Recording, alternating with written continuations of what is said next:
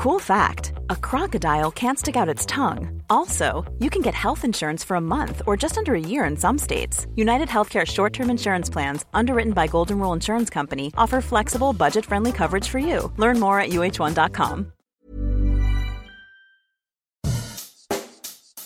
Bonjour et bienvenue dans Savez-vous que, le podcast d'anecdotes du Dauphiné libéré. Chaque jour, on vous raconte une histoire, un événement marquant, qui vous permettra de briller en société et de vous coucher un peu moins bête. Il y a bientôt 25 ans, son tube l'emmenait au sommet des chartes, et nous, sur les pistes de danse. 1998 ne fut pas seulement l'année de Zinedine Zidane, mais aussi celle d'Alan Théo. Grâce à son titre Emmène-moi, le chanteur est devenu du jour au lendemain une star. Mais savez-vous que l'interprète de ce titre culte est originaire de Grenoble? Ils étaient en groupe et on ne connaissait que leurs prénoms, Philippe, Franck, Chris ou encore Quentin. Lui était seul et avait choisi deux prénoms comme pseudo. Alan Théo est pourtant considéré comme l'un des visages de la génération boys band. Des concerts devant des milliers de personnes, les fans déchaînés en le croisant dans la rue. Lui aussi, il a connu. Lui-même d'ailleurs l'avoue, pendant deux ans, le chanteur a vécu des trucs hallucinants. Pourtant, lorsque le jeune Alain Rouget a choisi de quitter Grenoble pour Paris avec seulement sa valise et sa guitare dans le but de réussir dans la musique, il était certain d'y arriver. Difficile quand même de croire que cet enfant du quartier de la Villeneuve imaginait une telle folie lorsqu'il rêvassait dans la cour du collège des Sols puis du lycée Mounier. Mais entre les salles de cours et les salles de concert, il y a eu quelques détours, un BTS, des petits boulots, puis un jour une rencontre. Il décroche un petit job à la télé chez le pape de la grande messe des dimanches après-midi, Jacques Martin. Le présentateur tombe sur son CV, chanteur, musicien, puis lui propose de faire un essai.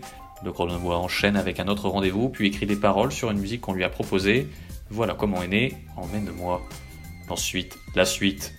La suite, on la connaît, des diffusions en radio, des prestations à la télévision, un titre qui atteint la sixième place du top 50, des posters à son effigie, des trousses avec son nom et surtout plus d'un million de disques vendus.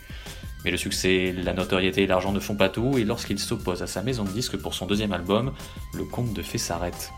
Sa vie rebascule, il travaille un temps dans une banque mais sans arrêter la chanson. Mais fini les balades amoureuses, place au rock et au métal. Mais cette fois le succès est plus timide et les concerts plus intimistes. Malgré tout, il assure n'avoir jamais été aussi heureux qu'à ce moment-là.